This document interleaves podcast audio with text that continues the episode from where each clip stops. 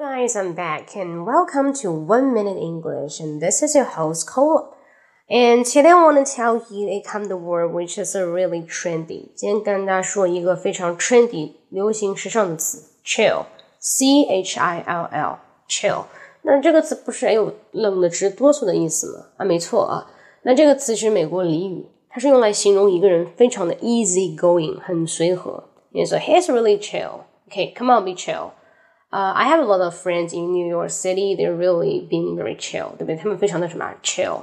所以说呢，你如果在美国听到别人跟你说这个 chill 这个词，千万不要觉得哎这个什么意思，就比较随和啊，然后比较 cool。你说哎 she's so cool，不是他外形酷啊，他这个人个性也很随和，就跟他在一起非常的 enjoy，很享受。